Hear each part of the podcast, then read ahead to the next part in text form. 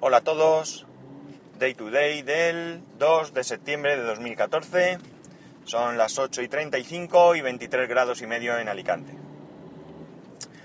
Hoy voy a hablaros de seguridad y privacidad.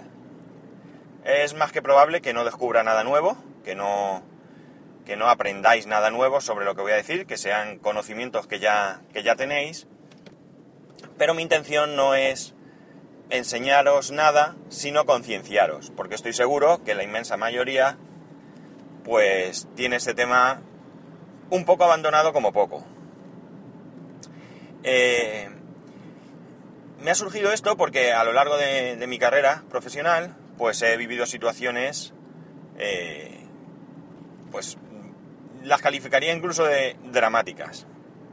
Os puedo poner algunos ejemplos como una persona que tiene un ordenador portátil para su trabajo diario, trabaja para una empresa grande, y el disco duro pues deja de funcionar, el ordenador no se lo reconoce y tiene 12 años de trabajo metidos en el ordenador y no tiene copia de seguridad, claro, como es normal. ¿Para qué vamos a tener copia de seguridad si está ahí?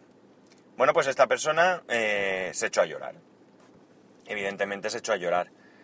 Mm, ante lo que vi, pues empecé a, arrancar el, el, equipo varias veces, haciendo algunas cosas, hasta que en una de ellas, y por una única vez, el ordenador reconoció el disco duro y arrancó. Entonces le hice una copia de seguridad y ya el disco ese murió. Pero bueno, por lo menos esta persona recuperó todos sus datos. Eh, tengo que deciros que volvió a echarse a llorar, esta vez de alegría. Yo creo que no se me tiró al, cuello, pues más por vergüenza que por otra cosa. Otro caso es una persona que eh, trabajaba además en esa misma empresa, también con un ordenador portátil. Esta persona se encargaba de, preparar proyectos para reformas de los locales de esta empresa recorriendo toda una comunidad autónoma y eh, metía los datos directamente en, una, en alguna aplicación que tenía, mediciones y demás, y no apuntaba en papel. Y el día antes de irse de vacaciones le sucede lo mismo, el disco duro que no funciona, y pierde tres meses de trabajo. Tres meses de trabajo moviéndose de un sitio a otro. Y podéis imaginaros qué pasó con sus vacaciones. En este caso no hubo forma de recuperar los datos. Luego a nivel particular también sucede. Tengo un vecino que le ha cascado el disco duro y tiene todas las fotos, o tenía todas las fotos de su hijo desde que nació. Y no tiene copia. No tiene copia. En este caso son bastante más tranquilos porque hace un año que les pasó quedamos en que se iban a comprar un disco externo para intentar yo recuperar esos, esos datos, porque quizás tan solo se haya... No he llegado a ver el equipo, así que quizás tan solo se haya, se haya degradado el arranque y sea posible acceder a los datos desde otro arranque y, bueno, pues por lo menos salvarlo, volver a instalar el sistema operativo y chimpún. Pero aquí tenemos otro caso de dejadez. no nos damos cuenta de lo que pasa hasta que no tenemos un problema. Y hay cosas que son prescindibles y cosas que no lo son. Por ejemplo, si perdiéramos nuestras películas, nuestra música, nuestras series, pues probablemente no tengamos ningún problema en volver a descargarlas, ya bien sea a través del, servicio que las compramos o ya bien pues cualquier otro medio que las que las que lo hayamos obtenido. Yo os voy a contar qué es lo que hago. Ya lo hice un poco un poco ayer, o no, si fue ayer o antes de ayer, no sé, en un capítulo anterior, no recuerdo, eh, es lo siguiente. Yo pues trabajo con Mac, con OS X, y por tanto tengo Time Machine activado. No me gusta que haga una copia cada hora, hay una utilidad que, evita esto, pero la quité porque me dio algún fallo. Eh, y digo esto porque realmente yo no necesito que me haga una copia cada hora. Con que me hiciera una al día o incluso cada varios días a la semana, sería suficiente. Eh, tengo un time capsule de 2 teras y ahí es donde me va haciendo la copia de seguridad. Luego, Por tanto, eh, ya tengo dos copias de, mis datos, una en el, en el, Mac y la otra en el Time Capsule. Pero además, cada X tiempo, principalmente si voy a cambiar de sistema operativo, porque como dije me gusta instalar desde cero, pues lo que hago es que tengo un disco externo de un tera y ahí me caben mis datos, los datos que realmente me importan, caben ahí, y lo que hago es una copia a pelo. Copio la carpeta usuario y la pego en, el, en este disco. Y ahí tengo dos copias. Tengo una copia más, antigua y la que hago en el momento. Cuando voy a hacer una nueva copia, pues borro la más antigua y incorporo los nuevos datos. Si somos un poco maniáticos, pues o tenemos datos que son tremendamente importantes, eh, la opción buena sería copiar esos datos en un disco duro y este disco duro eh, llevárnoslos a, otra ubicación. Ay, perdonadme. Pues eso, llevarlo a otra ubicación. Porque si entraran a robar o tuviéramos un incendio, pues perderíamos los datos de igual manera. Pero claro, esto ya es rizar el rizo. Yo no lo tengo hecho así. Yo podría llevar un disco duro a casa de, mi padre, dejarlo allí y, y ya está. Pero no, no hago esto. Después, cada muy, muy, muy, muy tarde, lo que hago es que grabo fotos en, en DVD. Y esto más que nada lo hago porque, porque tengo, un, pues no sé, tendré 150 DVDs que compré en sucesivos viajes que, que fui a Andorra, estaban baratísimos hace ya mucho tiempo. Y como actualmente pues DVDs pues, no se usan y los voy a tener ahí hasta que se pudran, pues me voy haciendo copias allí y por lo menos les doy una, utilidad. Eh, ahora mismo los discos duros externos de, de 2,5 pulgadas, que son los más cómodos porque son muy fáciles de transportar y no necesitan normalmente alimentación externa, se alimentan a través de USB, están muy baratos, están por bastante menos de 100 euros de un tera creo que a lo mejor por 60 euros o por ahí ya se pueden encontrar. Y de 500 gigas, pues por 40 euros o así, también se pueden encontrar. Por tanto, yo os animo a que, a que hagáis copias, copias de seguridad de vuestros datos importantes, de aquello que de verdad consideráis que no, que no podéis perder. Existen, en, OS X tenemos Time Machine, y en Windows hay, hay programas gratuitos. Yo recuerdo uno que utilizaba en una empresa que era, creo recordar que era el Cobian Backup o algo así, y te hacía copias automáticas y demás.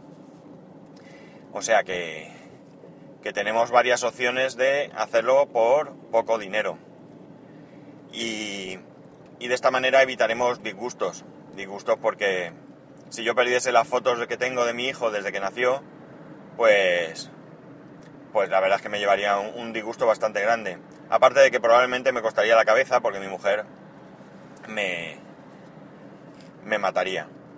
Hace algún tiempo me pasó algo, eh, no, no llegué a, poder averiguar qué ocurrió, pero al traspasar unas fotos, resulta que la, había unas carpetas, yo tengo las fotos ordenadas por viajes, digamos, pues había unas fotos de un viaje que hicimos a Granada, y un par de sitios más que me habían desaparecido. Estuve mirando las copias y no estaban. Algo tuve que hacer o algo pasó eh, en el tiempo que me impedía encontrar esas fotos. Y al final las encontré. Las encontré en una vieja copia que tenía por allí, que bueno, pues en cualquier caso la podía haber tirado, pero tuve la, precaución de, de mirar y allí estaban mis fotos. O sea que no, no creáis que, es tan descabellado hacer copias y, guardarlas. Eh, hay opciones de hacer copias de fotos y demás en, en, la nube. Hay varios servicios como Picture Live, como, pues no sé, Flick y otros, donde tú puedes ir almacenando tus fotos. Pero esto es, es otra historia, porque o tienes bastante capacidad de almacenamiento y puedes ir subiendo tus fotos sin que pierdan calidad, o pues tus fotos van, van perdiendo calidad cuando las vas almacenando. Picasa también. Y, y luego pues que hay cosas que a lo mejor no te apetece tener eh, en la nube. Y aquí es donde pasamos al tema de la privacidad. La privacidad es relativa. Yo, pues mire, os, voy a ilustrar también con algún ejemplo. Hace años era costumbre poner en el coche una, un cepo que iba desde el pedal, desde un pedal de ellos, desde el pedal de freno, desde el embrague, no recuerdo muy bien, hasta el volante, con una llave. Eh, era un simple palo de, hierro, vamos, no, tenía ningún, ningún, misterio, que era, vamos, se podía recoger una parte dentro de la otra y que tenía, eh, una de las partes era un tornillo para que tú lo puedas hacer más largo, más corto, según la distancia del volante al pedal y que se quedase eso tenso. De esta manera, pues, eh, mm, evitabas que te robaran el coche. ¿Por qué era difícil quitarlo? No, no, que va. Esto con una simple sierra de, metal, de las que venden en cualquier ferretería, en cualquier superficie de, bricolaje, se podía cortar. Pero la idea era que si tú tienes el coche con el cepo y el de al lado no lo tiene, pues la persona que vaya a robar probablemente escoja el de al lado porque es mucho más fácil. Una de las cosas que, que requiere es poco tiempo para que no te pillen, así que es fácil. Eh, si, una, si una casa tiene puerta, esa casa es violable. Por tanto, ¿qué hay que hacer? Pues lo que se trata es de que, cada, que, de, que sea lo más difícil posible para persuadir a la persona que quiera entrar, no porque no pueda, sino porque le cueste un trabajo que no, que el esfuerzo no requiera, no requiera, o sea, quiero decir, no merezca la pena. Pues con la privacidad ocurre un poco lo mismo. Por un lado tenemos el tema de las contraseñas. Eh, debemos de utilizar contraseñas diferentes para cada servicio, ya sé que es un poco rollo, y con lo más complejas posible. En OS tenemos la sugerencia de contraseña que aunque básicamente es un patrón, siempre el mismo, que son, no sé recuerda, no sé ahora mismo si son tres o cuatro dígitos eh, seguidos de un guion y repetidos pues no sé, tres o cuatro veces. Pero utiliza mayúsculas, minúsculas y números y esto hace que sea más difícil de encontrar. Podríais alucinar la cantidad de gente a la que voy, clientes, y me encuentro en un POSIT el usuario y la contraseña. Que por cierto, por mucha gente no lo sabe, dar tu usuario y contraseña en tu trabajo, si tienes datos, eh, acceso perdón, a datos personales, incumple la ley de protección de datos. Incluso si se lo das a un compañero. Cuidado. Aparte de que, si en mi empresa, por ejemplo, si yo doy mi usuario y contraseña porque alguien tenga necesidad de acceder pues, a manuales de, de reparación y demás, también ese mismo usuario y contraseña le va a valer para acceder a mis datos. Va a poder ver mi nómina, va a poder ver si, pues yo qué sé, si tengo un embargo y tengo una retención judicial, pues aparece ahí. Y bueno, pues no tiene por qué. Eh, como iba diciendo, pues la gente pone su contraseña y usuario ahí a la vista y luego vienen los madres mías. Eh, si tenemos dificultad para recordarlos, tenemos opciones. voy a hablar de lo que conozco en OS X, pues el llavero, el llavero que es la utilidad donde se van guardando nuestras contraseñas. Y en iOS o incluso también en OS X y iOS, vamos, eh, tenemos programas de terceros que son, como son, pues las PAS, eh, OnePassword, etcétera.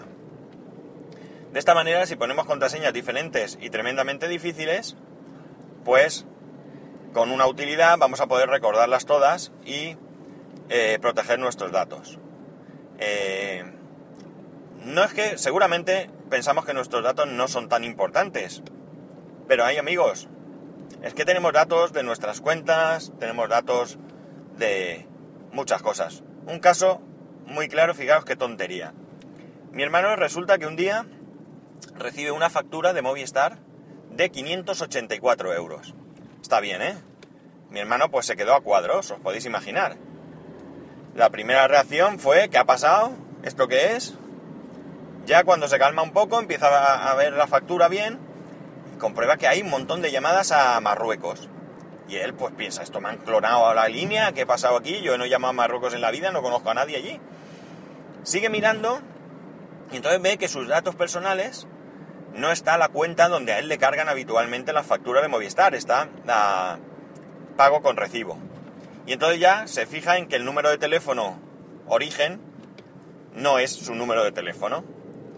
Aquí no llegó nunca a averiguar, bueno, tuvo sus tiras y aflojas con Movistar hasta que al final lo dejaron en paz. Y aquí, pues seguramente lo que había pasado es que habían cogido alguna factura o algún recibo de alguna cosa de la basura y habían con esos datos y un comercial, pues poco honesto, pues habían dado de alta una línea. Eh, desde entonces mi hermano tiene acceso a una destructora de papel en el trabajo y él va guardando sus papeles y de vez en cuando se los lleva al trabajo y allí los, destruye. Por tanto, como veis, la privacidad no es una cosa tampoco a, a tener, vamos, a, no considerar. Eh, luego están las fotos. El otro día leía un, un, artículo, estoy un poco espeso hoy también, un artículo en el que hablaba de las fotos de, los niños. O sea, hay gente que... Esto no es ninguna crítica ni, trato de, juzgar a nadie, por supuesto, porque a mí me da una cierta envidia. Eh, hay gente que no tiene ningún, ningún problema en publicar en redes sociales las fotos de sus hijos. Eh, y a mí me da envidia porque yo lo haría, pero es que por otro lado desconfío. Desconfío bastante porque, bueno, pues ya sabemos que no hay, no toda la gente que hay es, es buena y, y no me apetece que nadie pues con esas fotografías pueda simplemente eh, satisfacer sus, sus bajos instintos. Entonces no lo hago. Pero si tenemos nuestras fotos en un móvil o en nuestro ordenador con acceso a internet, pues podría ser que nos las, que nos las roben. Mm, esto no hay que entrar en la paranoia. Va a ser difícil porque no creo que la mayoría de nosotros seamos personas de interés.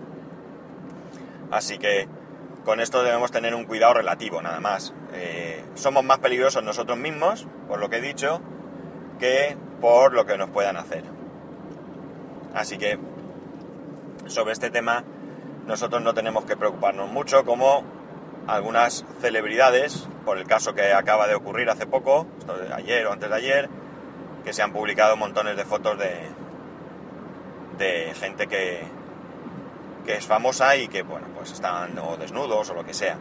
Si nos queremos hacer fotos desnudos o fotos íntimas con nuestras parejas, pues adelante, me parece sano, no tengo nada que objetar, pero no hacerlo con el móvil y dejarlas en el móvil, hacerlo con una cámara y así de esa manera, pues, pues evitando la ocasión se evita el peligro. Y, y, nos evitaremos un, un disgusto te puedes encontrar con que además, si las tienes las fotos en el móvil, pues le dejes el móvil a alguien o, o le vayas a enseñar una foto y por error pues muestres lo que no debes. Pero el tema principal son las contraseñas. Las contraseñas hay que cuidarlas, hay que ponerlas y lo sano y, e ideal sería ir cambiándolas con el tiempo. No utilizar contraseñas fáciles que se nos asocien. Podríais alucinar también con gente que pone el nombre de su hijo, María 1. A veces les pido la contraseña a los usuarios y, me dicen, pues María 1. Y ella se llama María, María Pérez. Y dices tú, vaya tela. Eh, así que con esto hay que tener también, también cuidado. Esto de las contraseñas entraría más bien en el tema de la, de la seguridad que en la privacidad. Pero bueno, están en cierto modo unidos porque porque sabiendo nuestras contraseñas pues perdemos nuestra privacidad. Para mí la privacidad es tremendamente importante, tremendamente importante. Yo cuando alguna vez veo algún vídeo de algún de gente a la que sigo y más y observo algún algún detalle que me que a mí me molesta personalmente o sea, no, no que me moleste que lo haga otro, sino que a mí, que yo no haría, pues yo lo comento. Suelo mandar un correo diciendo, oye, mira que, pues estás haciendo un vídeo en tu oficina de tu casa, en tu con tu ordenador o lo que sea y al lado pues tienes la factura del teléfono donde te salen todos los datos eh, y se ve perfectamente. Edítalo y tápalo porque no le importa a nadie tu dirección. Y, y bueno, pues creo que, pues como digo, la privacidad es tremendamente... Cada uno debe exponerse lo que quiera, eh, cuidado. Yo aquí no juzgo, tampoco. Pero yo aconsejo ser cuidadoso con la privacidad sobre todo por, por evitarnos por evitarnos luego problemas y disgustos y rollos y malestares y demás y sobre todo por proteger proteger especialmente pues a, a nuestros hijos no tenemos necesidad de ponerlos en riesgo. Como digo hay gente muy muy mala por ahí. Y y debemos ser conscientes de ello. No debemos obsesionarnos insisto pero sí que debemos ser conscientes. Así que bueno, pues resumiendo, mis consejos para, hoy, si me permitís que os aconseje, pues son hacer copia de seguridad en el nivel que queráis, pero al menos tener una copia de seguridad y eh, mantener vuestros datos a salvo de, miradas indiscretas. Con estas dos cosas, pues nada más que haciendo un pequeñito esfuerzo, nos evitaremos malos rollos. Poner una, contraseña a vuestro móvil, no lo dejéis a, pájara abierta y cuanto más difícil mejor. En el en iPhone 5S tenemos el tema del Touch ID, pero aún así no pongáis una contraseña, un pin de cuatro dígitos. Aquí es mucho más fácil poner una contraseña difícil porque tenéis siempre el tema de la huella. Eso sí, acordaros de cuál es esa contraseña porque si no tendréis luego también un problema. Y hasta aquí hemos llegado hoy. Espero que me hagáis caso, que protejáis vuestros datos y que no, que no tengáis ningún, ningún problemilla. Si queréis que os aclare alguna cosa, alguna manera de, de salvar vuestros datos o demás, pues aquí me tenéis. No dudéis en, poneros en contacto conmigo porque porque muy gustosamente os echaré una mano. Y, ya sabéis que podéis poneros en contacto conmigo a través de Twitter en arroba spascual y por correo electrónico en spascual.es. Eh, del tema del móvil que hablé ayer, eh, lo tengo parado porque ayer pues tuvimos médico con mi hijo, se hizo un poco tarde y fue imposible pasarnos por MediaMark. Hoy cambian las tornas, tenemos médico con mi mujer, así que tampoco sé si me podré pasar lo tengo ahí un poco para ello. Así que ya os iré informando. Un saludo y hasta mañana.